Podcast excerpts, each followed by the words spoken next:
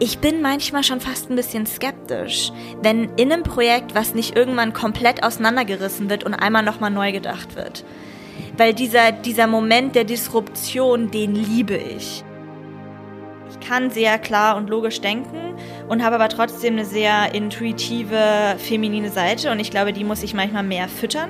Von ihr einfach da die Bestätigung oder auch dieses Encouragement zu kriegen, zu sagen, so ja, geh da weiter rein, weil das ist irgendwie, das ist der Weg, der dich wahrscheinlich ähm, glücklicher macht und auch in einem harmonischeren ähm, Zustand irgendwie leben lässt. Herzlich willkommen zu Folge Nummer 39 des New Work Heroes Podcast.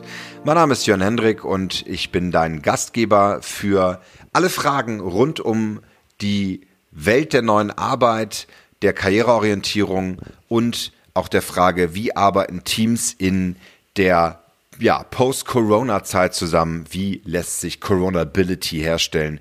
Da freue ich mich sehr, dir Eva Maria Zoll vorzustellen. Sie ist Gründerin von culturedesign.org und befindet sich im Grunde genommen schon ihr ganzes Berufs, äh, Berufsleben auf der Suche danach, wie Menschen ähm, zusammenarbeiten können in ja ähm, mit, in, in, in, mit sinnhaften äh, Beziehungen und Verbindungen eine lebendige Kultur schaffen, die ähm, ja, den Menschen in den Mittelpunkt stellt. Und wenn wir das Ganze etwas mit Anglizismen füllen, dann ist Eva Maria ähm, am Hasso-Plattner-Institut ausgebildete diese Design Thinkerin im Bereich Human-Centered Design. Sie hat ähm, auf mehreren Kontinenten ähm, bereits Projekte gemacht, von Indien über Brasilien ähm, und hat viel Erfahrung gesammelt mit den unterschiedlichsten Gruppen ähm, und Unternehmen, ähm, was diese Fragen angeht, wie, wie, sich, wie sich Kultur äh, und Organisationsentwicklung in die richtige Richtung bewegt. In ihrem, sag ich mal, längsten Langzeitprojekt bei einem Startup in Berlin hat sie das Ganze auch dann live mit Teams äh, gestaltet über einen längeren Zeitraum und ich finde es sehr mutig, sehr ähm, offen und auch wunderschön, wie, wie Eva ihre äh, Krise der letzten zwei Jahre auch ähm, hier thematisiert, denn es ist nicht immer alles ähm, skalierend, bling bling und wächst und äh, ist voller wunderschöner Hashtags und Buzzwords. Das Ganze greift sie in einer in ihrer typischen, schnellen, blitzgescheiten Art, Dinge zu hinterfragen und neu zu verbinden auf. Und ich bin mir ganz sicher, da werden einige Geistesblitze bei dir aufgehen und du nimmst viel, viel mit, schreibst mit und suchst im Nachhinein alles zusammen, was du über Eva Maria finden kannst. Viel Spaß bei dieser Folge. Also Eva Maria, haben wir das auch geklärt? Du bist auch eine Doppelnamengeschädigte. Ich würde das nicht als geschädigt äh, be bezeichnen. Ich finde das wundervoll. Es ist wundervoll, oder? Es ist, es ist der, ich bin ja auch Doppelname Jörn Hendrik, sage ich auch immer. Alle fragen, wie geht denn das einfache Abkürzung? Aber nee, es ist unser Name, oder? Nee, das, das, das werde ich tatsächlich auch nie gefragt, ob ich ähm, abgekürzt. Ich stelle mich auch, also ich stelle mich meistens als Eva vor. In E-Mails unterschreibe ich mit Eva Maria. Mhm. Ähm, ich mit JH. Ja, manchmal schreibe ich auch nur E. ähm, nee, ich mag das. Ich finde, man hat einfach mehr Optionen. Ja, das sehe ich genauso. Und ich äh, finde es auch richtig blöd, wenn irgendwo nur Eva Zoll steht, weil das fühlt sich so an, als ob irgendwie halt was ja. abgehackt ist. Nee, das geht nicht. Man nee, soll das schon. gar nicht. Das ist auch ein sehr wichtiger Tipp aus dem letzten Podcast oder einer der letzten Podcasts von Robindro hat gesagt, wenn du, egal was Journalisten über dich schreiben, aber ähm, du solltest auf jeden Fall darauf achten, dass dein Name richtig geschrieben ist. Also das auf war jeden schon Fall. Ich meine, das ist ja Tipp. irgendwie auch ähm, Identität. Und jetzt sind wir schon, wir sind äh, ganz spontan reingestiegen. Äh, schön, dass du hier bist. Danke, äh, liebe Einladung. Eva Maria ähm, aus Björn Fulda. aus Fulda äh, bist du angereist. Yes. Und bist wieder im wilden Berlin. Auf ich habe schon gesagt, du bist ein bisschen, ein bisschen verblitzt aus, weil die Ich bin, Großstadt. ich bin vor allem müde. du bist müde. Und natürlich die, die, die Summe der Eindrücke, die man in Berlin in einer äh, U-Bahn-Fahrt erlebt. Ist mehr als in einem Jahr Fulda. Naja, nicht ganz. Aber du bist ja eine alte Bekannte. Du bist ja hier ähm, auch wohl bekannt in, in Berlin und der Welt mit dem Thema, das du machst. Es gab schon ein kleines Intro, aber ähm, was ich immer frage an der Stelle, wenn dich jemand so trifft wie eben auf der Treppe im Beta-Haus, was machst du denn so? Was würdest du da antworten? Es kommt immer auf die Tagesverfassung an.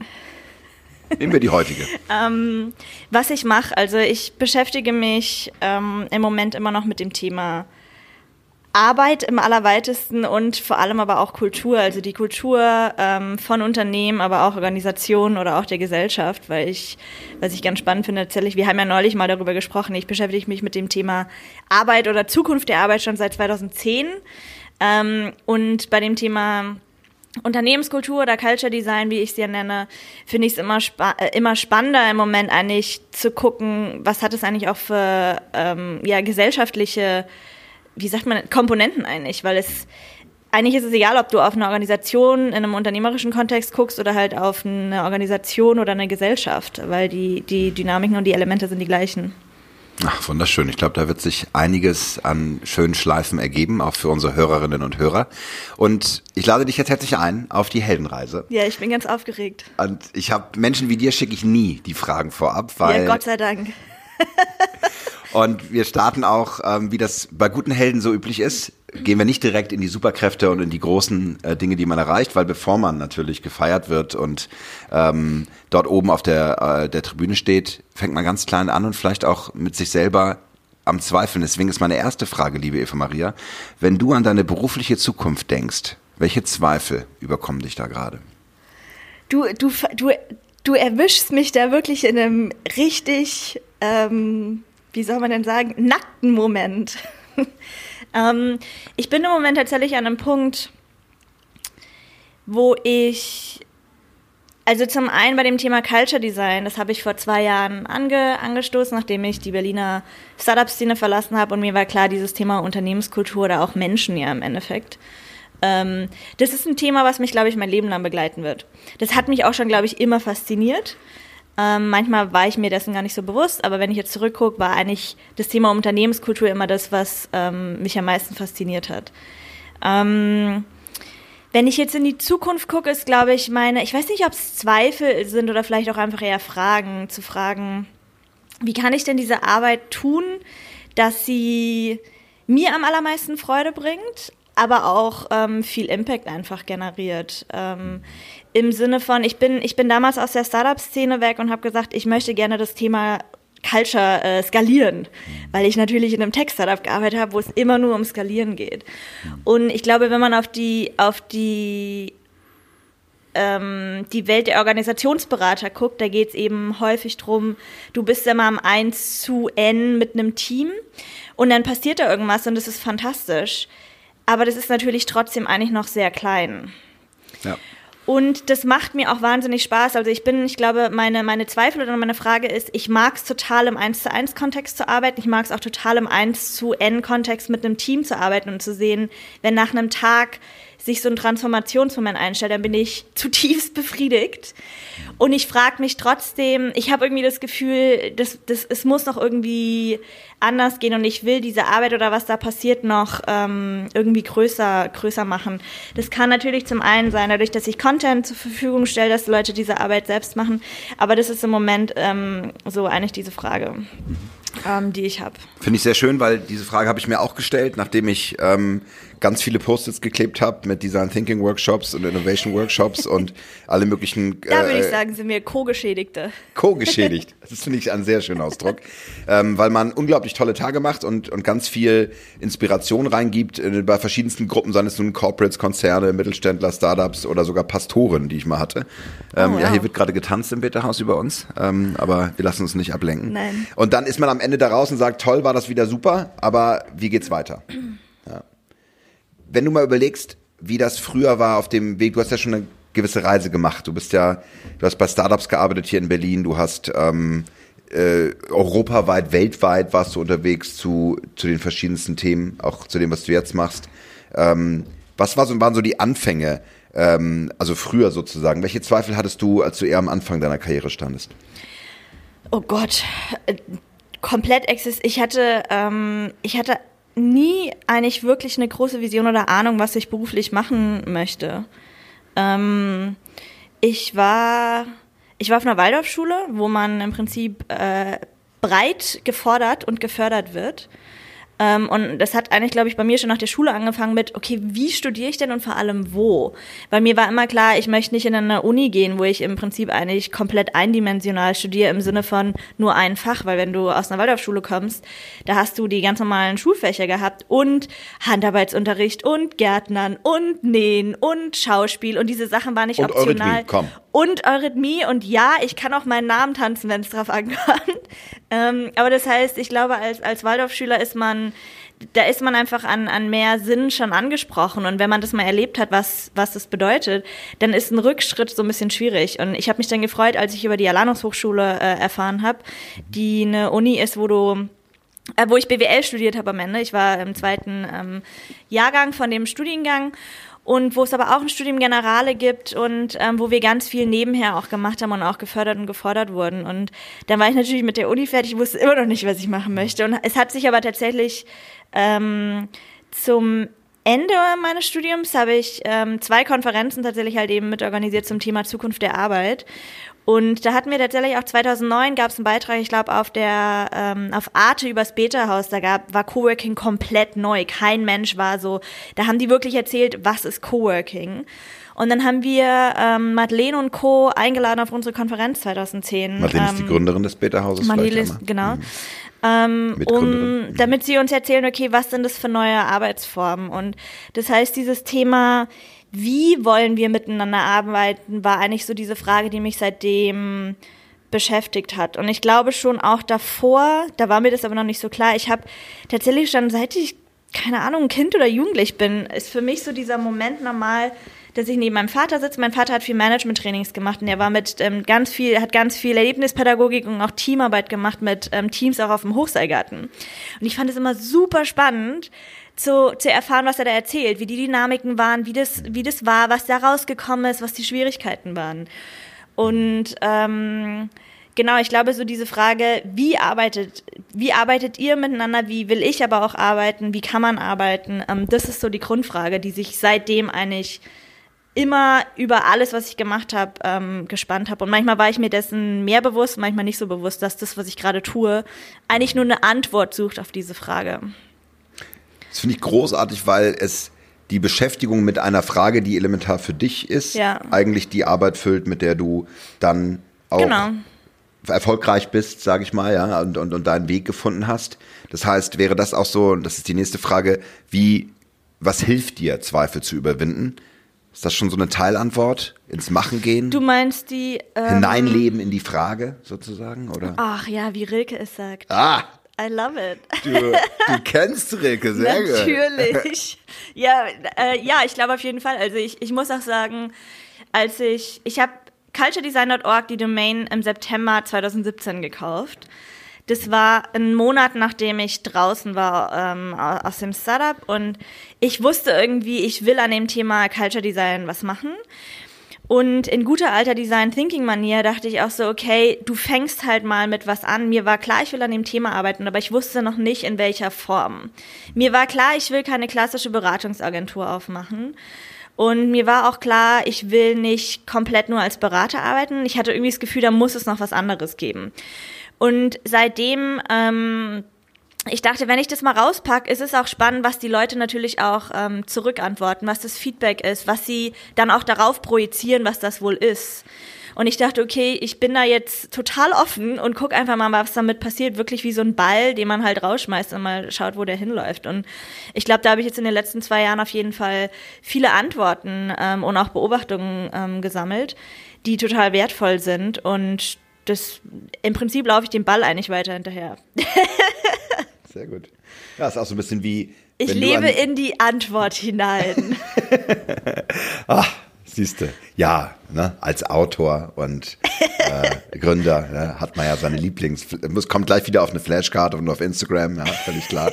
Aber ja, dieses Hineinleben finde ich tatsächlich auch sehr, sehr wichtig, weil ich, ich stelle mir auch diese Frage, wo geht die Arbeit der Zukunft hin und wie arbeiten Teams erfolgreich und wie, wie, wie, und für mich habe ich gerade eine Antwort in Scrum gefunden und in dieser ganz, ganzen agilen Welt, weil ich sage, so lass uns mal dahin gehen, wo, wo die sozusagen in Anführungsstrichen die Arbeit wirklich passiert, ja, wo gecodet wird, wo, wo man an der Digitalisierung so im, im, im Code arbeitet, ja, und genießt das gerade sehr, weil es auch eine ganz andere Welt ist, ähm, so, und ein bisschen handfester und klarer als die Startup-Welt, aber ähm, wo auch sehr viel Hilfe gebraucht wird, ja, also ich finde jetzt, wo dieses Scrum Mastery oder der Coach sozusagen in so einem Entwicklerteam wirklich anerkannt ist, dass du ganz elementare Arbeit machst. Ja, wie zum Beispiel Check-ins. Wie geht's mir hier gerade? Ja. Lasst mal alle ankommen. Macht mal euren Laptop zu. Wie geht's euch gerade? Hört mal aufeinander. Macht mal ein bisschen Observation. Was hört ihr denn gerade? Und wie fühlt ihr euch jetzt? Habe ich gerade so letzte Woche aus dem Teammeeting dann äh, einmal gefordert. Sagt mal kurz, wie ihr euch fühlt. Und dann war so, ähm, äh, ich weiß nicht, was ich sagen soll, aber ich finde es schon ganz schön verwirrend gerade, was wir alles besprochen haben und das fühlt sich irgendwie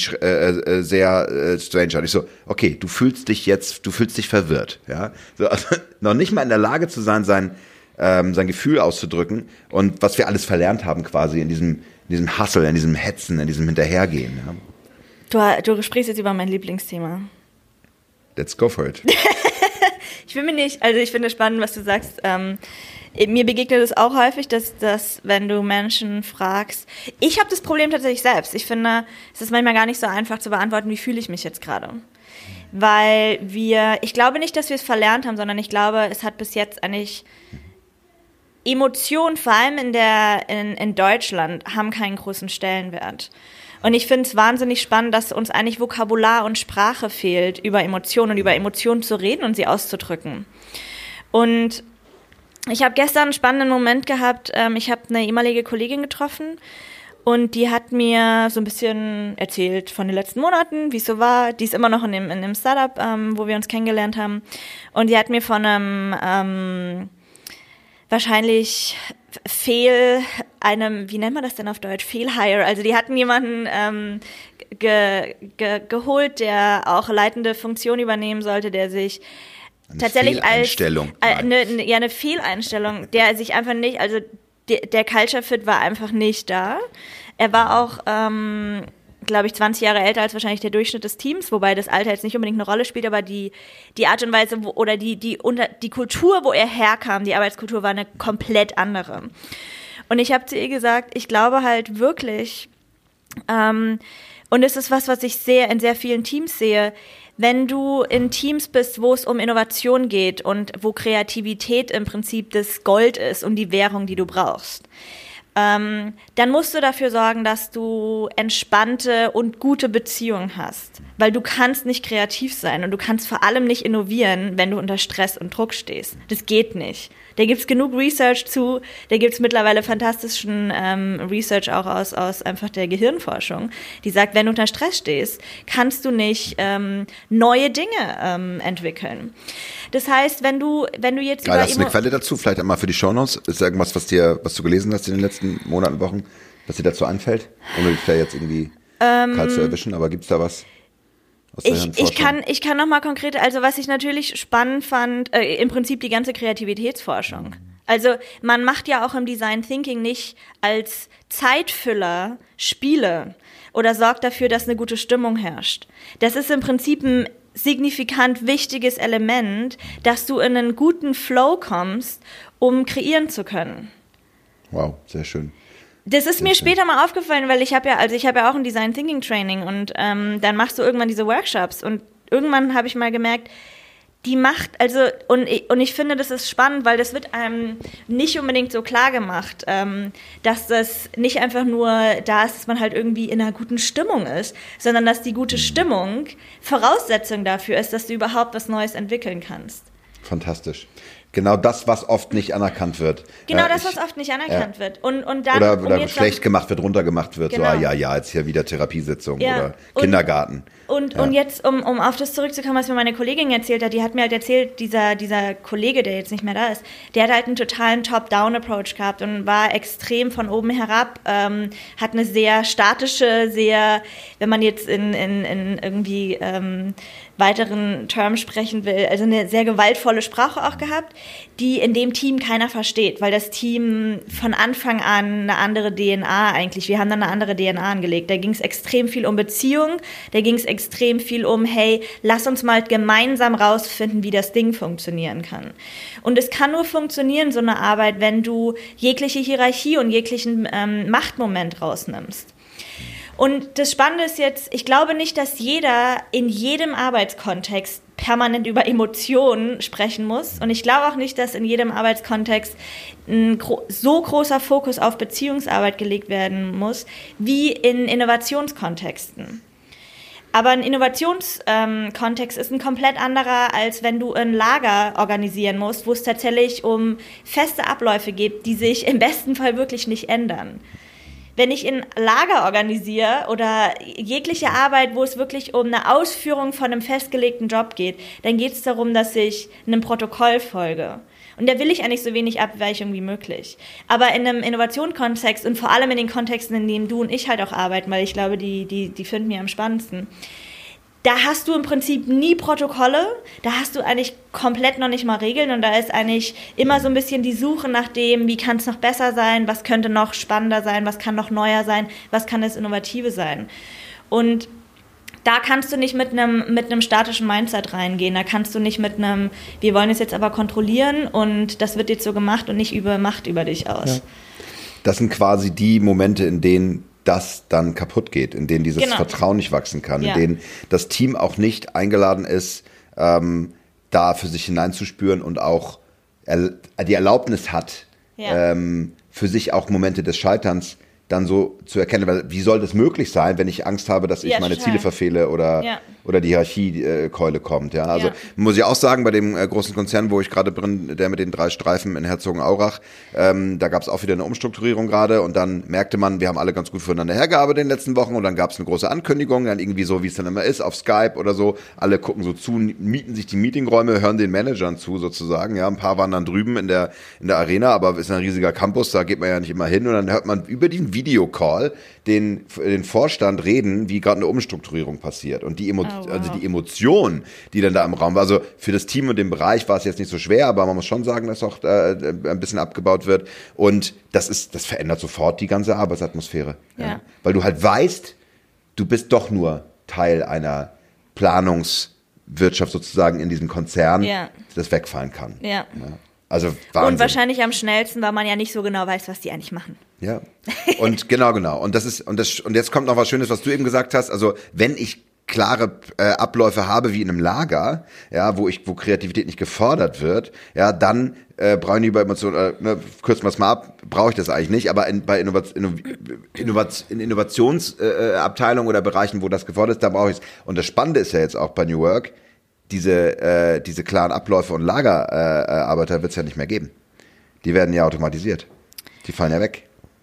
Ja, es, ja.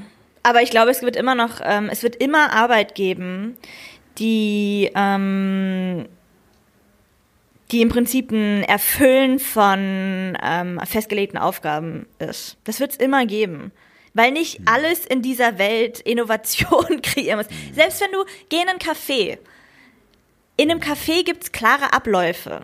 Und ähm, die müssen einfach erfüllt werden. Da kannst du nicht jeden Tag dir aufs Neue überlegen, wie mache ich denn heute mein Cappuccino? Und natürlich, also auch um da nochmal nur kein Missverständnis, du musst, du kannst auch in einem Lager kreativ sein. Und das andere ist auch, ich glaube, und, und das mag ich eigentlich an diesem New Work Begriff nicht, weil ich glaube, wenn wir uns über Arbeit im, im 21. Jahrhundert unterhalten, dann hat es für mich was ganz, ganz viel damit zu tun, zu sagen, lass uns doch Arbeit so gestalten, dass wir tatsächlich wieder den Mensch hinter der Arbeit sehen. Und das kann ich auch in einem Lager. Und es hat extrem viel mit Würde zu tun. Und da kann ich äh, nur das Buch von Gerald Hüther zum Thema Würde empfehlen. Der ist fantastisch, weil ich kann auch Menschen in einem Lager unmenschlich oder eben menschlich behandeln. Und es hat nichts mit New Work zu tun und auch über absolut nichts mit Post-it kleben oder irgendwie Scrum und Agile und sonst irgendwas. Ja, ganz genau. Und ich glaube tatsächlich, ähm, genau, weil extrem viel automatisiert wird und natürlich, weil ganz viel Arbeit ähm, übernommen wird von, von Maschinen und von, von Software, ähm, habe ich tatsächlich die Hoffnung, dass wir uns dann wieder auf das Eigentliche konzentrieren. Und das heißt, dass sich die Beziehung zwischen uns beiden, also wirklich den Kleber, der die Menschheit zusammenhält, dass wir uns darauf konzentrieren können, wie wir den am besten mixen. Meine Güte, ein, ein krasser Satz nach dem anderen hier. Da habe ich jetzt schon sechs Instagram-Posts äh, aus dem Podcast. Das wird Ach, gestreckt, Jörn. das ist hervorragend. Ähm, lass uns die Heldenreise weitergehen in den zweiten Schritt, die Metamorphose, also die, die Arbeit, wo Veränderung passiert. Und deswegen frage ich dich jetzt direkt, was war der stärkste Moment in deinem beruflichen Leben, wo du einen konstruktiven Wandel vollzogen hast? Oh mein Gott, Jörn. Henrik. Eva, Maria. Ich weiß nicht, ob es nur einen gab. Da muss ich tatsächlich kurz überlegen. Ein Moment in meinem beruflichen Leben, wo ich einen konstruktiven Wandel vollzogen habe. Also Passiert sowas in einem einen Moment? Ja. Es gibt Menschen, die sagen, da erinnere ich mich dran, das hat Lass es fließen. Was, was sind so mm, Momente? Ich würde, ich würde tatsächlich behaupten, im, im Nach, also wenn ich jetzt so auf die, die letzten zehn Jahre gucke oder meinetwegen zwölf Jahre, es gab immer wieder Momente, wo ich sehr bewusst war, dass der Job, den ich gerade tue, nichts mehr für mich ist und ich gegangen bin. Ich bin immer gegangen. Ähm, es gibt, ich erinnere mich an einen Moment, ähm, in einer Agentur hier in Berlin für die habe ich insgesamt äh, tatsächlich nur ein Jahr gearbeitet. Ähm, ich bin am Ende gegangen, weil ich das Gefühl hatte, die das sehr patriarchisch, die sehr patriarchisch geführte Agentur ähm, ist nichts mehr für mich und ich habe wirklich das Gefühl gehabt, meine komplette Kreativität ist ausgetrocknet. Und da habe ich, da erinnere ich mich noch dran, dass ich gesagt habe, ich muss hier weg, weil die Kreativität oder das, meine Schaffenskraft ist wirklich mein, mein, ja, mein größtes Asset. Ähm, und da bin ich gegangen. Und ich hatte einen ähnlichen Moment dann 2017 ähm, in dem Startup. Da war ich zum einen wirklich äh, sehr überarbeitet und sehr erschöpft. Und ich habe aber auch da wieder gemerkt, dass so der Kreativitätsfluss blockiert war, aber noch viel, viel mehr als damals. Und auch da habe ich dann wieder die Entscheidung getroffen, okay, das ist es jetzt und ich, ich mache was Neues. Und ich glaube, ich bin jetzt an einem Punkt angelangt, wo ich auch nicht mehr tatsächlich für die Visionen und die Träume, das hört sich mega Klischee jetzt an, aber es ist einfach so, wo ich gesagt habe, die Energie, die ich habe, die möchte ich nicht mehr aufwenden, um mich mit Kollegen über bestimmte Dinge auszutauschen oder auch einfach Dinge, die für mich ähm, essentiell sind, die nicht zu bekommen ähm, und sie immer wieder einzufordern. Und da war, das war einfach so ein Moment, wo ich gesagt habe, okay, es ist jetzt wirklich an der Zeit, irgendwie meine eigenen Flügel auszu, auszubreiten. Oder zumindest mich erstmal zu lösen und dann Schritt für Schritt die Flügel auszuhalten. Ja, finde ich wichtig. Also dieses Abstand nehmen von etwas, was mir nicht gefällt, ähm, kann absolut genau der Auslöser sein. Und das ist auch bei mir in meinem beruflichen Leben so gewesen. Ja, ich bin tatsächlich auch einmal oder zweimal gegangen. Tatsächlich wurde ich auch zweimal gekündigt. Ja, also das ist so, auch in Ordnung. Das war völlig in Ordnung. Ich sage an der Stelle immer, ich, äh, ich treffe auch meinen ehemaligen Chef, oder du kennst ihn auch, Bastian von Juvoto, und ich muss ganz ja. ehrlich sagen, ich habe mich auch gekündigt. Also das ist doch gut. war nicht anders äh, machbar. Hier, Konrad, den wir gerade umgetroffen haben, war dann, damals mein Chef, der auch sagte, äh, tat ihm sehr leid und äh, äh, er vermisst mich sehr, hat mich sehr vermisst in der Zeit, er ist jetzt mittlerweile auch selbstständig. Aber äh, es gibt diese Momente. Lass uns kurz darüber sprechen, was dann darauf passiert. Also wenn du, ins, wenn du in diesen Moment kommst, deine Flügel auszubreiten, wie hat dir das geholfen an der Stelle? Also dieser Befreiungsschlag, dann wieder zu dir zu finden? Bist du dann sofort so am nächsten Tag, ja, ich habe eine Projektidee, ich rufe einen Kunden an, ich schreibe was oder fällst du auch erstmal in ein Loch? Also wie? Nee, ich bin nicht, ähm, ich glaube weder noch. Ähm, mir war klar, dass ich wirklich mal eine längere Zeit auch einfach mich nicht mit Arbeit beschäftigen muss, weil ich einfach wirklich sehr ausgebrannt war. Ähm, und mir war klar, dass ich hatte, ich bin durchaus ein sehr, sehr intuitiver Mensch. Und ich hatte so eine, ich hatte eine sehr starke Intuition, dass ich wusste, dass es in irgendeiner Art und Weise in eine gute Richtung laufen wird. Und ich wusste aber auch, ähm, dass es jetzt erstmal eine Zeit braucht, dass ich auch einfach gesundheitlich wieder ähm, auf die auf die Beine komme und mich da auch einfach stabilisiere. Und ich wusste auch, dass mein Arbeitsleben in Zukunft sehr, sehr anders aussehen wird und sich sehr anders anfühlen ähm, wird, als es bis dato dann getan hat.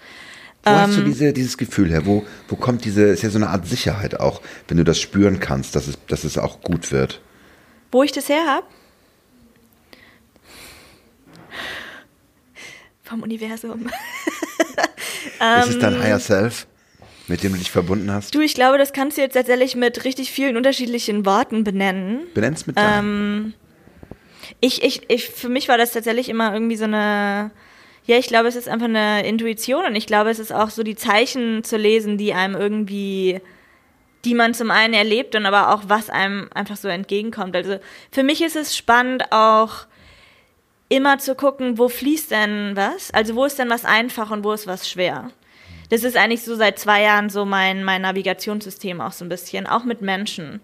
Zu sagen, ich glaube, gerade wenn du selbstständig bist, dann zu gucken, okay, wenn du irgendwie ein zweites Mal ein Follow-up machst, dann ist da kein Fluss drin. Und dann bin ich auch mittlerweile so, dass ich sage, so, okay, dann ist es jetzt definitiv nicht die richtige Zeit und nicht der richtige Ort. Und für mich war tatsächlich auch sehr ausgebrannt zu sein und plötzlich auf das ganze Thema Energie geworfen zu werden, zu sagen, so, okay, was gibt mir Energie, was zieht mir Energie, damit habe ich mich sehr intensiv beschäftigt und auch im letzten Jahr jetzt nochmal intensiver, ähm, als ich einfach super krank war da nochmal konkreter drauf zu gucken und zu sagen, so, wo fließt denn was und wo halt nicht? Und also wirklich halt, wenn du kannst halt nicht zehn tote Pferde reiten, also dann, dann steig halt mhm. einfach ab, ja. Kann man ja tun. Und mir war auch 2017 klar, ich bin an so einem Punkt angekommen, wo ich gemerkt habe, so, du hast ja auch die Wahl. Also wir haben ja immer die Wahl. Wir können ja, und wenn wir kein starkes Ja mehr dafür haben, was wir gerade tun, dann sollten wir es halt lassen. Und natürlich ist es total scary, irgendwie dann zu sagen, ich gehe jetzt hier raus und habe 0,0, also ich hatte, ich hatte eine Sicherheit, ich hatte auch ein Sicherheitsnetz ähm, durch meine Familie, aber ich hatte ansonsten wesentlich mehr offene Fragen als Antworten. Also krass und ja. Ähm, und ich weiß, viele Menschen hätten das nicht so gemacht. Aber ich wusste, ich weiß nicht so, ich glaube, in meinem Leben hatte ich dann genug Datenpunkte gesammelt, dass immer alles gut wird. Und dann dachte ich, okay, das wird jetzt sicher weiter so laufen. Und da einfach auch zu Sehr vertrauen ähm, und zu sagen, hey, das, das, ich laufe jetzt den Zeichen hinterher und und ich finde, das ist, also ich habe es gerade ein bisschen despektierlich gesagt, es ist durchaus in Ordnung, auch spirituell zu denken und auch über das Higher Self zu reden, nur tun wir das nicht in diesem Podcast. Ähm, wunder, wunderschön beschrieben, wenn sozusagen der Flow nicht da ist, die Energie nicht zurückkommt, wie du es gesagt hast. Und ich muss kurz was teilen, weil das mir so einfiel. Ich war ja dann lange auch hier im, im Kontext äh, Startups Berlin, Beta House viel als Mentor für verschiedene Acceleratorprogramme unterwegs, ja, ja. Äh, und habe viel mit Startups gearbeitet und war war das so, weil ich ja auch so ein so eine kleine Vertriebssau bin und so eine Rampensau, äh, viel so in diesem Sales und Growth Hacking drin und so. Und dann habe ich den Leuten immer erzählt, wie man Vertrieb macht und wie man Kaltakquise macht und wie man CRM-Systeme pflegt und irgendwie Kundenstrukturen anlegt.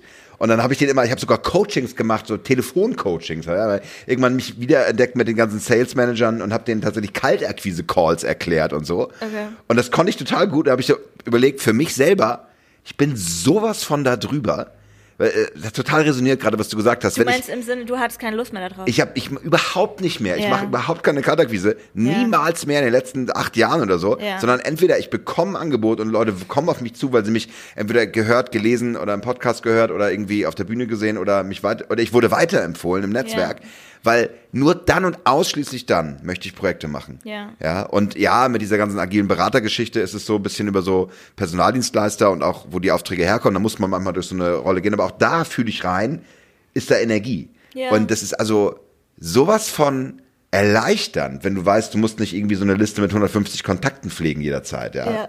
Und für mich ist es auch so ein Maturity Measurement, wenn ich Leute habe, die mich anrufen und die mich behandeln wie so eine Kaltakquise-Liste. Ja. Ja, ich hatte neulich so einen Call. Da wurde ich angerufen und ich dachte so, ich bin gerade in einem Sales Call gelandet, wie furchtbar. Ja, man merkt sofort, ne? Ja, und, und ich finde es aber auch hier spannend, ähm, und es ist aber auch was, was mir, weiß ich nicht, erst so in den letzten Jahren bewusst wurde.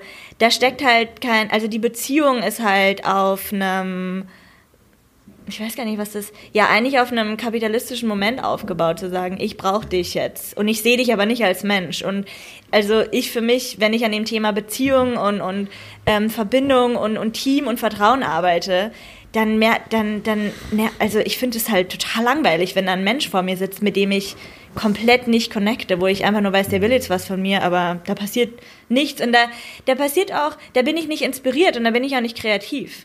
Und wenn ich, und ich habe halt eben auch genug Beispiele und Elemente oder ähm, Erlebnisse gehabt, wo du jemanden triffst und du hast halt so ein Feuerwerk an Ideen und du merkst, okay, der passt halt total. Ähm, und wenn du das kennst, dann ist alles andere halt irgendwie wirklich abgestandener Kaffee. Ja, sehr, sehr schön. Lass uns da mal kurz ähm, eintauchen, weil wir haben ja auch so ein bisschen gesprochen in dem, äh, in dem Zoom-Call äh, vor, der, vor der Einladung hier nach Berlin ähm, zu dem Podcast. Und ich fand so irre, was, was dir da, da begegnet ist. Also du hast, du hast erzählt, dass du was in, in Istanbul, du warst in Portugal, ja. du warst in Indien. Was, was kam denn da plötzlich? Fand ich so irre. Wie, also Indien war schon, ich, Indien ist schon länger her. In Indien war ich 2012, da habe ich in einer, aber das war auch ein schöner, das ist auch so ein bisschen auf mich zugekommen. da habe ich in einer Schule gearbeitet, die auf Design Thinking Prinzipien aufgebaut ähm, ist. Ähm, sehr spannende Schule, die kannst du in die Show Notes packen. Die Gründerin, äh, ich hatte von der Gründerin einen, einen, einen TED Talk gesehen und habe denen dann geschrieben, ob ich da nicht arbeiten kann. Und Wie heißt die Schule? Riverside School.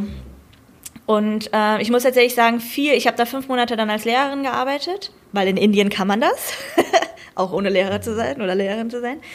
Und was ich, was ich da mitgenommen habe, auch einfach an, was ich da gesehen habe, wie die ähm, Unterricht, Unterricht machen. Ähm, das, das begleitet mich heute noch. Es gibt bestimmte Prinzipien, die die damals in, in der Schule dort ähm, einfach in, ja, gemacht haben, die ich heute immer noch irgendwie immer so im Hinterkopf habe. Ähm, und ich habe tatsächlich vor zwei Tagen so eine kleine, so eine kleine Notiz, eine digitale Notiz bei mir auf dem Laptop gefunden, die ich damals aufgeschrieben habe, als ich im Matheunterricht der achten Klasse war.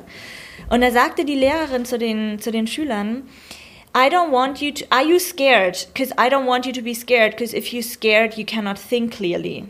Oh, wow. Und es ist jetzt die Brücke zurück, was wir am Anfang hatten. Wow. Das fand ich so krass, weil die einfach so, also auf dem Level haben die Schule gedacht und auch ähm, Erziehung gedacht. Einfach zu sagen, wenn die Kinder hier sind und erstens keine Lust haben und zweitens Angst haben, dann lernst du nicht und dann kannst du nicht klar denken. Oh, ich habe Gänsehaut überall gerade, weil meine ja. Tochter, ich denke an meine Tochter, die, ja. die wirklich schüttelt vor Angst zu Hause sitzt und Hausaufgaben macht, weil Mathe-Test kommt. Ja. ja. Und du hast halt Angst in den Menschen installiert schon in der Schule.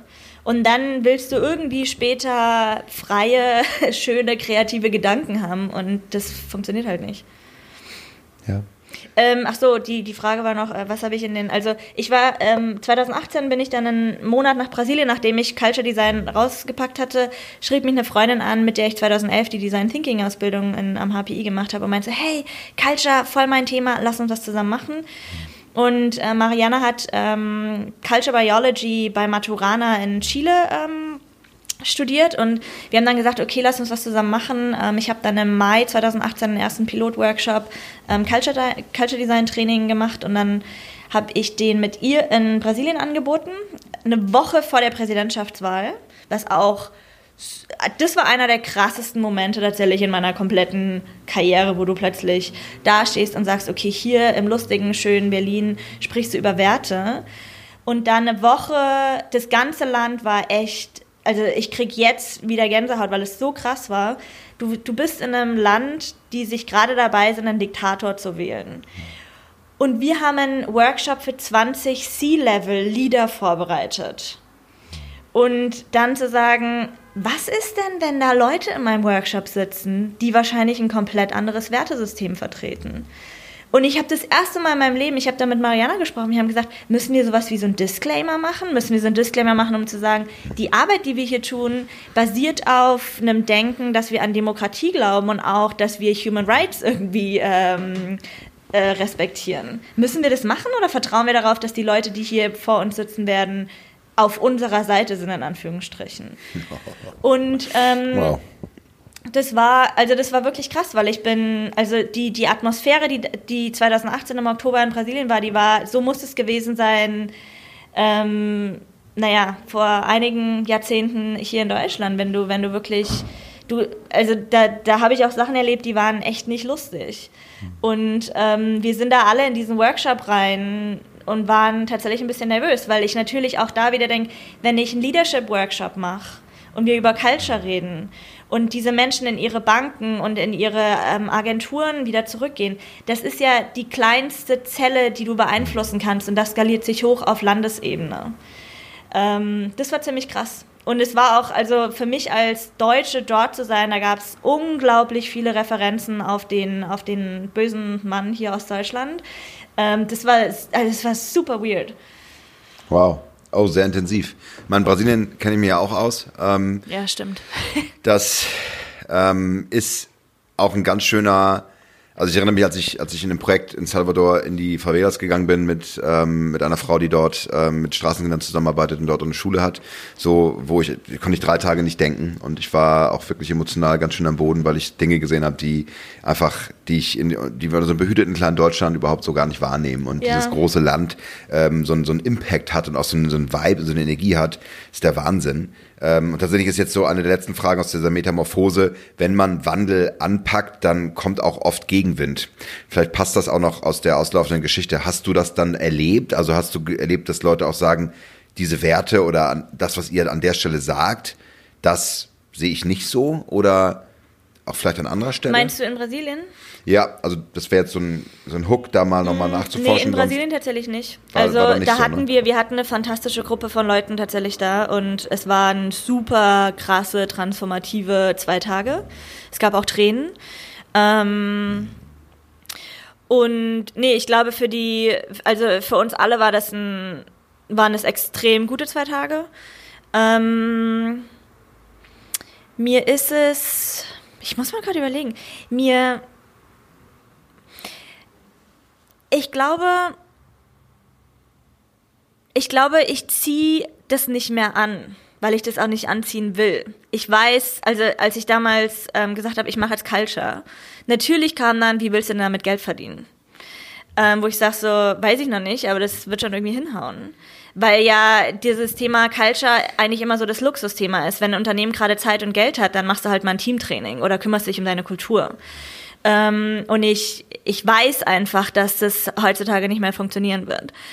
Ähm, das war einfach auch wieder eine, eine tiefe Überzeugung in mir. Ähm, und natürlich gibt es da Leute, ähm, die eine komplett andere Meinung vertreten. Aber dann sage ich halt so, mit, also ich glaube, mit denen äh, gehe ich gar nicht in Dialog, weil ich weiß, wir kommen, also natürlich kann ich mit denen in Dialog gehen und versuchen, die zu überzeugen, aber dann bin ich auch da wieder bei einem Energiethema, wo ich sage, ich bin, glaube ich, eher an einem Punkt, wo ich sage, wenn Leute da irgendwas spannend finden, was sie von mir gehört oder gesehen oder gelesen haben und dann auf mich zukommen, dann können wir reden. Ich bin nicht, ich will keine Missionarin sein, weil das ist das mache ich nicht. Das ist ein anderer Job. Eine, eine Professorin von mir hat mal einen sehr klugen Satz gesagt. Die hat mit uns an der Uni ähm, spannende kreative Kurse gemacht und hat auch viel mit Corporates äh, gearbeitet. Und sie hat gesagt, sie hat mal für sich verstanden, sie ist kein Mensch, die, nee, sie ist ein Mensch, die nur mit Menschen zusammenarbeiten möchten, möchte, die wollen. Sie ist kein Mensch, die Menschen von irgendwas überzeugen möchte. Und dachte ich so spannend, weil da steckt extrem viel drin. Du kannst dir halt überlegen, ob du immer in einem Modus bist, wo du andere davon überzeugen möchtest, das, was du jetzt gut findest, auch gut zu finden. Oder du kannst halt sagen, hey, ich vertraue darauf, dass die Leute, die mit mir zusammenarbeiten sollen, ähm, oder wollen, zu mir kommen und dann passt es. Und dann habe ich einfach schon mal richtig viel Arbeit mir gespart extrem und Nerven. viel Energie und Arbeit. Und extrem viel Energie, ja. Ist ja auch ein Thema gerade, wo du sagst, du willst einfach effektiver für dich arbeiten und auch nicht in so eine, so eine Workaholic-Schleife kommen. Und ich muss sagen, resoniert auch sehr stark mit mir, gerade in der Arbeit als Coach, ja, mit meinen Coaches, auch für die New Work Heroes hier. Diese, diese Idee, willst du etwas angehen und deine, dein berufliches Leben umkrempeln und auch ähm, was neu starten oder Dinge anders betrachten? Ich lade dich ein, ich habe viele Werkzeuge, wir gehen mit auf eine Reise. Ja, nur dann mach auch den, dann mach auch den ersten Schritt und gehe damit. Ich mache gerne Lust drauf, ich inspiriere. Ja. ja und ich habe eine starke Energie, für die ich den Raum halte für die Menschen. Nur genau das, ich will das Blitzen in den Augen dann sehen. Ja. ja und äh, teilweise muss man sagen, das ist, tut es sehr weh. Also ich, ich erinnere mich immer an, ich mache jetzt seit vier Jahren in der Frankfurt School of Finance in Frankfurt Kurse und das sind ja so eine Eliteschule, die dann ne, die, die Finanzelite Deutschlands ausbildet sozusagen oder so zumindest wollen sie das so sein. Die dann und, in Bad Banks. Ähm, genau, die dann Bad Banks direkt die Serie dritte Staffel dann drehen. Hast du die genau. geguckt? Ja, war super. fantastisch. Fantastisch. Kommt auch in die Show Notes. ähm, und ja, aber da, da, erinnere ich mich so ein bisschen dran. Da sitzt da so ein, so ein, so ein Bübilein, die sind alle noch Eischale auf dem Kopf, kommen direkt vom Abi, sind so 17, 18. Na, na, na, Jörn Henrik hier, ganz schön judgmental. Ja, pass auf, die sind 17 Jahre alt und machen ihren äh, Bachelor of, äh, äh, machen ihren BA und sonst was. Das ist der Hammer. Die sind 17 mittlerweile, die, äh, die Erstsemester. Krass. Ja, also Sorry, Altschale auf dem Kopf. Und dann sitzt er da, ja, und sagt, ja, mein Papa hat mir meine eine GmbH gekauft und ich soll jetzt mal in den ersten Jahren ein bisschen rumprobieren. Und ich so, okay, cool. Ich meine, ist ja geil. Also ich habe nichts gegen. Nö, ist ja cool. Das ist ja super, nur Wenn er rumprobiert. kein, kein Glänzen in den Augen. Kein Blitz in den Augen. Und von den 60, die dann Wie da. findet man denn das Blitzen? Ja, das siehst du ja. Was sagst du denen denn dann aber? Ja, ich sag Such denen. mal, finde mal dein Blitzen. Naja, ich gebe denen die Beispiele. Und ich, ich rede auch über die falschen Karrierehelden, also von denen, von den falschen Werten, die ich nicht vertrete. Ich rede von Workaholics, ich rede von Karrieristen, ich rede von Self-Made Millionaires, ich rede von ähm, äh, den, äh, den Deserteuren. Ja? Also so, du kannst ja Sachen hinter dir lassen und auch abbrechen oder äh, aus den falschen Gründen. Oder du sagst, ich bin in der Ellbogenmentalität und ich will nach oben kommen und mir ist es scheißegal, was andere über mich denken. Und ich mache jetzt erstmal krass hardcore vier Jahre Beratung und dann gehe ich in die Geschäftsführung. Aber du kannst ja auch einen Blitz in den Augen haben und in, in also Werten hinterherlaufen, die wir jetzt beide wahrscheinlich nicht gut finden.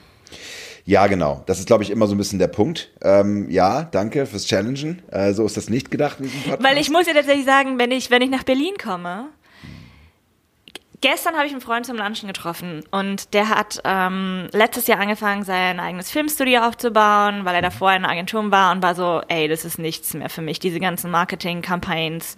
Cool, spannend, aber da passiert nichts bei mir. Und er saß vor mir und meinte so, und ich so, krass, du hast, seitdem wir das letzte Mal gesprochen haben, du siehst so viel glücklicher aus. Und er so, ja, I fucking love my job. Und ich so, das habe ich wahrscheinlich in den letzten zwei Jahren das erste Mal gehört, wenn ich Menschen in Berlin treffe. Ich sehe ganz, ich sehe keinen Blitz in den Augen ganz vielen Menschen hier. Sind, da ist immer wie so ein grauer Schleier irgendwie davor. Das ist, das, das, das ist richtig krass irgendwie. Ja, das ist die Mate und die Drogen. Ja, wenn die dann. Ja, du hast recht. Du hast völlig Naja, recht. aber ja. halt auch, also die Frage ist halt, heißt es nur, weil du in einem spannenden, kreativen, innovativen Ja, Kontext ganz in einem genau. Coworking Space arbeitest, dass du einen Blitz in den Augen haben musst? Nein. Weil ich glaube tatsächlich, und das ist was, was für mich halt auch spannend war, ähm, einfach für mich selbst zu reflektieren. Wenn ich jetzt auf die, ich habe sehr, sehr viele unterschiedliche Arbeitsumgebungen ausprobiert, weil ich nach meinem Bachelor dachte, ich habe keine Ahnung, was ich studieren will als nächstes. Ich probiere jetzt einfach mal aus, was man halt so machen kann. Und die, die, der, das Startup war wahrscheinlich schon mit so die allerintensivste Erfahrung, weil das einfach wahnsinnig viel Arbeit war und ich einfach auch die Chance hatte, von Anfang an was mit aufzubauen. Und wenn ich jetzt auf diese, diese Umgebung zurückgucke, in der ich da gearbeitet habe, ich habe das, glaube ich, die ersten zwei Jahre geliebt, weil ich da was aufbauen konnte und dann Ja. nicht mehr. Und die, so ein, so ein Startup-Environment ist für mich und meine Persönlichkeit eigentlich nicht das Richtige. Ich bin eigentlich kein Mensch, der irgendwie auch von, von Wettbewerb lebt. Das triggert mich nicht. Das finde ich nicht spannend. Da passiert nichts. Da lehne ich mich eher zurück und sage, so macht ihr mal. Und da zu sehen, ganz viel von dem, was halt irgendwie auch hip ist oder was ganz viele andere machen, heißt halt noch lange nicht, dass es meins ist. Und natürlich finde ich irgendwie Berlin spannend, aber ich wusste auch, die, ich kann nicht mehr und ich will nicht mehr in der Stadt wohnen, weil die mir viel zu viel Energie raubt und ich will auch näher in der Natur sein. Und ja, ich bin jetzt auch bald 34 und das ist wahrscheinlich auch so ein bisschen Klischee zu sagen, weil ich ganz, ganz viele kenne, die so ähnlich irgendwie mittlerweile ticken. Ähm, aber ich, ich glaube halt auch so, dieses wirklich sein eigenes rausfinden, da gehört halt auch Mut dazu zu sagen, ja, ich wohne jetzt halt in einem relativ konservativen ähm, Ort in der Mitte von Deutschland, da bin ich aufgewachsen. Das ist kom der komplette Gegenentwurf von Berlin, aber ich bin auf jeden Fall signifikant glücklicher, als ich in den letzten Jahren in Berlin war. Auch wenn die Stadt so hip ist. Ich höre ein wenig Berlin-Bashing durch und das ist auch völlig in Ordnung. Ein Ich- Freund, ein Freund also- schickte mir neulich einen Link von dem Interview mit Eiweiwei, der mit der Berliner Zeitung Ja, gesprochen ja, hat. ja, fandst du gut, Und, ne? und, nee, und, und er schrieb so, Oh, die waren so gemein zu mir, die Deutschen. Die haben du, die ja, ja, aber er, er, der, der Freund schrieb so, guck mal, du bist nicht die Einzige, die Berlin doof findet. Aber Das Witzige ist, er lebt trotzdem weiter in Berlin. Ne? Habe ich auch gedacht, er ist jetzt in London. Nein, er ist weiterhin hier in Berlin. Finde ich völlig in Ordnung. Diesen Podcast wird normalerweise über Hamburg gelästert und über die, äh, die Synergien mit Berlin und Hamburg. Es ist völlig okay. Was ich sehr viel spannender finde, und jetzt herzlich willkommen zur dritten, äh, zum dritten Schritt der Heldenreise, Argon. Es geht um den Endgegner und wie das bei Helden immer so ist und Heldinnen. Ähm, der Endgegner ähm, ist natürlich nicht ähm, äh, im Außen, sondern natürlich im Innen. Deswegen ist meine nächste Frage an dich, liebe Eva Maria. Was ist dein größter Endgegner in dir, deine größte Herausforderung, wenn du an deinen nächsten großen Karriereschritt denkst? mein Endgegner ist immer mein Mind. Und meine mentalen Restriktionen und Limitations. Immer. Und einfach in unterschiedlichen Ausprägungen. Ich glaube, es ist völlig egal, was du machst oder was ich machen werde. Kannst du die sogar benennen im, im Rück, Rückblick? Da warst du noch nicht Ähm, bereit für? ja, also ich glaube, ein, ein Gegner ist immer der Gedanke, der mittlerweile nicht mehr so ausgeprägt ist und den ich ähm, dann auch manchmal lieb haben kann. Äh, einfach der, der Gedanke, nicht genug zu sein. Ähm, dieses, egal was ich tue, es ist nicht, es reicht nicht und es ist nicht äh, so, wie ich mir das denke. Wobei das ist dann eigentlich schon der zweite Gegner, Erwartungen. Also auch ähm, vielleicht ein bisschen überzogene Erwartungen an mich selbst. Ähm, das ist, das ist auf jeden Fall auch ein Gegner. Ähm, und da bin ich, würde ich sagen, da habe ich in den letzten zwei Jahren noch viel Zeit mit verbracht, einfach, oder also viel Zeit. Das, ich setze mich ja nicht hin und dann sitze ich da stundenlang und denke darüber nach, aber sich dessen bewusst zu sein, zu sagen, okay, in welcher Schleife steckst du denn jetzt gerade hin, äh, wieder drin und warum mache ich bestimmte Sachen nicht oder warum mache ich dann bestimmte Sachen doch? Ähm, und ich glaube einfach so eine Angst halt. Also ich glaube, wenn du ein kreativer Mensch bist, du schmeißt dich ja praktisch ständig in Situationen, die neu sind, ja. Also es ist halt, das muss man sich halt auch mal bewusst machen, weil alles andere ja dann nach dem zweiten Mal langweilig ist. Das heißt, da ne, sich bewusst zu sein, okay, was mache ich gerade, was ich neu mache, ähm, habe ich aber trotzdem genug Sicherheit, um das ausbalancieren zu können, weil man kann nicht alles in seinem Leben ständig auf Unsicherheit bauen. Das ist halt auch ultra ungesund. Ähm, sich da einfach klarer zu sein, zu sagen, ich kann jetzt vielleicht doch auch mal was das vierte, fünfte Mal machen, einfach weil ich es halt kann. Es ist dann nicht vielleicht so spannend, aber es gibt mir irgendwie Sicherheit. Ähm, ja, ich glaube, also dieses, dieses Gefühl zu haben, hey, das, was ich mache, passt schon. Ähm, und auch irgendwie mal zu reflektieren, wenn ich gerade bei denke, das ist 70 Prozent, ist es für viele andere schon 120 Prozent. Also da vielleicht auch mal so einen Reality-Check zu haben. Der bin ich besser geworden. Ähm, ja, und ich glaube dann so Angst. Ich meine, Angst kommt halt irgendwie durch permanent durch. Und da habe ich auch 2018 gesagt, Angst ist mein Navigationssystem. Und ich bin da relativ bewusst immer genau dahin gegangen, wo mein Herzschlag plötzlich aus irgendwelchen Gründen richtig erhöht wurde. Selbst wenn es eine E-Mail war, jemandem zu schreiben, wo ich denke, oh mein Gott, der ist ja irgendwie viel weiter und warum sollte mir der zurückschreiben? Und dann irgendwie festzustellen, so, was zum Teufel hast du dir da zusammengereimt? Mhm. Und das hört, glaube ich, nie auf. Ich glaube, es sind immer wieder die gleichen, die gleichen Sachen, die dann in unterschiedlichen Schattierungen kommen und dann das, an was man arbeitet, ist dann eigentlich schon fast so ein bisschen egal. Ja. Sehr schön, vielen Dank. Wie gehst du mit Momenten des Scheiterns um? Ja, die große Frage ist ja, was ist denn Scheitern? Hm. Ich glaube mittlerweile ganz entspannt. es kommt drauf an. ich, ich weiß nicht, ich weiß nicht, also ich, ich, ich habe tatsächlich mal vor, vor, vor zehn Jahren, ähm, als ich eine Trainerausbildung gemacht habe, habe ich einen, einen, einen, praktisch den Teil, den ich vorgetragen habe, da ging es um eine Scheiterlandkarte. Und ich glaube, die Frage ist tatsächlich so dieses, was bedeutet denn Scheitern für mich? Also weil dann hat dann Scheitern hat ja viel damit zu tun, dass ich sage, ich habe eine Idee oder eine Erwartung oder einen Plan, der nicht so erfüllt wurde, wie ich mir ausgedacht habe. Und dann kann man halt sagen, ist es überhaupt klug, so einen fixen Plan und eine Erwartung zu haben, weil I set myself up for failure, wenn ich das habe. Und dann aber auch zu sagen, ich glaube mittlerweile bin ich da besser drin. Ähm, und du kannst es jetzt spirituell nennen oder vielleicht auch eher eine, eine, einen femininen ähm, Ansatz zu sagen, wenn was nicht so läuft, wie ich mir das gedacht habe, dann habe ich vielleicht einfach ursprünglich auch einfach falsche Sachen gedacht. Vielleicht habe ich auch viel zu klein gedacht. Vielleicht habe ich das, was eigentlich alles Tolles passieren kann, gar nicht mitgedacht. Und ich, ich finde schon viel von, von dem, was wir dann als Scheitern irgendwie ähm, bezeichnen, ist oft eigentlich so ein total voll kleines, dummes, pragmatisches Denken. Und, und dann, dann, dann passt es halt nicht und dann weiß ich, okay, am nächsten Tag passiert halt was voll cooles anderes. Also da bin ich mittlerweile, ich finde es, da, da sitze ich manchmal gefühlt so zurück und gucke auf mein Leben und denke so, na, da bin ich mal gespannt, was jetzt als nächstes um die Ecke kommt. Ja, es ist schon großartig. Ich finde es ja toll.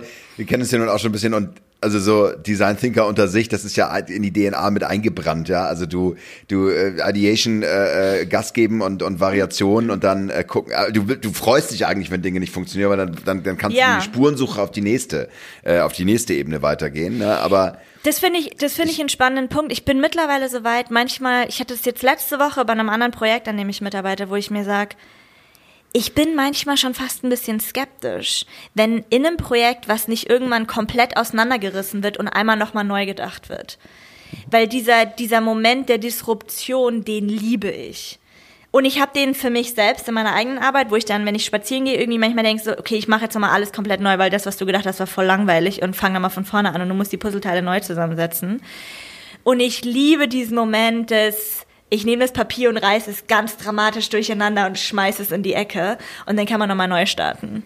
Ich glaube, das ist ein, einer der wichtigsten Momente und der ist super wichtig und ganz, ganz viele Menschen haben Angst davor, was ja. auseinanderzureißen und wegzuschmeißen. Absolut. Und wie kann man das lernen? Wie kann man das lernen, das zu umarmen und da hineinleben zu können? Nein, lassen wir Rilke erstmal beiseite. Mm, das zerreißen glaube, zu können. Ich glaube, ähm, indem man mit Menschen arbeitet, die da eine große Sicherheit drin haben, dass das gut ist, das zu machen. Also das ist wieder das Team. Dass sich ja, Team, aber auch einfach so diesen Moment, dass du mit jemandem zusammen bist, wo du sagst, so, wir machen das jetzt komplett neu und ich weiß, das wird besser. Ja, sehr schön. Ja, wunderbar. Ich gucke gerade auf meine Fragen und du hast äh, die, die, die, folgenden äh, schon alle beantwortet. Vielleicht einfach mal eine Sache, weil du das auch so gesagt hast und was, was ja auch ein wichtiger Wandel war jetzt, der, der äh, das Ausziehen, das Weg, Wegziehen von Berlin wieder, zu, wieder in die Kleinstadt, ähm, ins Hessische. Nein. Ähm, wie belohnst du dich denn, wenn du auch mal Dinge gemeistert hast? Also wo, wo wird Eva Maria ganz glücklich? Ist es Schokolade? Shoppst du Schuhe? Nee, nee. Das ist. Ich glaube, für mich ist. Ähm, ja, doch schon Männer, die Schuhe shoppen im Podcast. Das war alles. Nee, aber das, also ich, ich bin nicht so. Bali. Zucker oder so Belohnung, das funktioniert ja langfristig nicht fürs Gehirn. Ja, aber nach Kämpfen, das ist ja so die Idee, du hast einen großen Kampf bestanden und da gibt es auch Auszeichnungen. Also entweder du spürst es, dass du so ablevelst, ja, oder du kannst dich mit einem Rotwein hinsetzen und sagen, boah, ich lebe noch, aber ich, wahrscheinlich kaufe ich mir noch mehr Bücher, weil ich denke so, wie es hätte denn. Ähm, das, das ist eine gute Frage. Also Minimalism, glaube, du, du brauchst keine. Nee, also ich, ähm, natürlich, ich, ich merke, dass ich dann manchmal so, boah, jetzt habe ich irgendwie einen geilen Workshop gemacht und jetzt gehe ich erstmal irgendwie mir neue Schuhe kaufen und denke ich mir so, was ist das denn für ein beklopptes Denken? Also, das bringt mich ja tatsächlich eigentlich wirklich nicht weiter. Ähm, nicht, weil das nicht schön ist, Schuhe zu shoppen, mache ich vielleicht nachher auch noch. Ähm, aber ich muss tatsächlich sagen, für mich ist es, und es, das hört sich jetzt vielleicht, für, für mich ist es ein Wahnsinnsmoment, wenn ich als Facilitator mit einem Team zusammen bin, zu merken in der Endrunde, da ist was passiert. Oder dann eben auch später noch zu sagen, ich habe letztes Jahr ähm, einem, nach einem Coaching hat mir ein Gründer von einem Startup, die komplett remote arbeiten, die irgendwie relativ viel Stress im Executive Team haben, der hat mir eine Voice Message geschickt und meinte so, ich hatte nach unserem Telefonat den besten Tag in meiner ganzen Karriere. Und dann denke ich mir so, wow. was soll ich mir denn da jetzt? Also da kann eine Schuhe oder Schokolade können mir die Emotionen, die dann irgendwie in mir abgehen, definitiv nicht generieren. Das ist wirklich was, wo ich sage, wenn ich, wenn ich sehe, was eine Stunde Zeit oder eineinhalb Stunden Zeit oder meinetwegen einen Tag, den ich mit einem Mensch oder mit einem Team verbracht habe, wenn ich da sehe, was dadurch passieren kann, das ist, ähm, das finde ich fantastisch. Und ich glaube, ansonsten generell ist es für mich eher zu sagen, Zeit, Zeit zu haben, freie Zeit zu haben, die nicht verplant ist, in der ich machen kann, was ich will, das ist mein allergrößter Luxus. Ähm, und da ist eigentlich mein Leben eher im Moment hin optimiert zu sagen, ich muss, ich, der Luxus, den ich mir gönne, ist ähm, in meiner Arbeit nicht jeden Tag um 9 Uhr an einem Schreibtisch zu sitzen. Wenn ich allein daran denke, dann kriege ich alles Mögliche. Alles Mögliche. Spiegelneuronen, Gänsehaut habe ich sofort mit übernommen, weil auch äh, für mich als Coach genau das. Ich glaube, wir haben in unserem Leben, in unserem beruflichen Alltag so viele Momente, wo wir wo wir, wo wir wirklich Gänsehaut kriegen, wo wir, wo wir uns, wo wir inneres Glück empfinden für, durch, mit anderen. Ja, Oxytocin yeah. schüttet sich aus ohne Ende und so weiter. Also ähm, muss ich auch sagen. Und tatsächlich werde ich manchmal ein bisschen müde und schwach davon, weil es echt auch anstrengend ist. Yeah. Also es überwältigt einen ja auch. Und dann freue ich mich sehr, auch für mich zu sein und dann yeah. mit meiner Tochter da zu sein oder, oder auch mal einen Ausflug zu machen, spazieren zu gehen. Ähm, ja, wow, bin ich direkt auf deiner Seite. Finde ich sehr schön. Lass uns den Abschluss machen und äh, in den vierten Step gehen. Jetzt hast du quasi die bisherige Reise gegangen. Wir haben, wir haben über deinen Zweifel gesprochen, wir haben über das gesprochen, was du auch erreicht hast, wie Veränderungen äh, in deinem Leben war, jetzt über Endgegner und jetzt ist quasi der, der, der vierte und letzte Schritt Lysis, die, die Meisterin der zwei Welten. Du hast sozusagen beides uh. gesehen. Ja, und jetzt kommen wir so Richtung Weisheit und ähm, so ein bisschen diese Rückschau. Welche Fehler würdest du im Rückblick so nicht wieder machen? Das ist ja immer eine schwierige Frage, ne? Jetzt kommen jetzt die ganz schwierigen Fragen. So naja, Vorgang. auch weil ich nicht so genau weiß. Ähm ich glaube, ähm, den Fehler, den ich.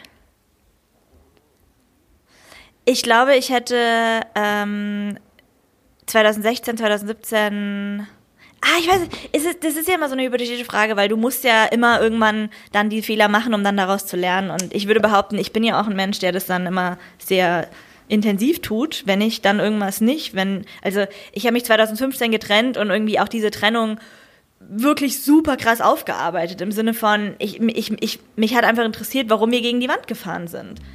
Und dann habe ich auch meinem Ex-Freund irgendwie über, glaube ich, eineinhalb Jahre noch einmal wieder E-Mails geschrieben, in denen ich mir versucht habe zu erklären oder uns beiden, warum das nicht irgendwie so lief, wie wir uns vielleicht das gedacht haben. Und ich glaube, nur weil ich das gemacht habe, konnte ich da auch sehr, sehr viel rausziehen. Und jetzt auch, ich würde behaupten, mit, mit meinem kleinen Crash 2017 zu sagen, es haben ganz, ganz viele Sachen nicht mehr funktioniert, weil ich halt vielleicht, wenn man jetzt sagt, gegen meine eigene Wahrheit einfach dann zu lange gelebt habe. Und wenn mein Körper, mein Körper hat wehgetan und mir sehr, sehr klare Signale geschickt und ich hatte noch nicht mal die Klarheit, weil ich so viel gearbeitet habe und so gestresst habe, die überhaupt wahrzunehmen und zu verstehen, dass das jetzt nicht, wenn man Rückenschmerzen hat oder irgendwie Essensprobleme oder irgendwie Essen nicht mehr verträgt, dann ist das ein super krasses Signal und da zu sagen, ich will den Fehler zu machen, so busy im Kopf zu sein und so beschäftigt und so vernebelt, dass man das nicht mehr wahrnimmt.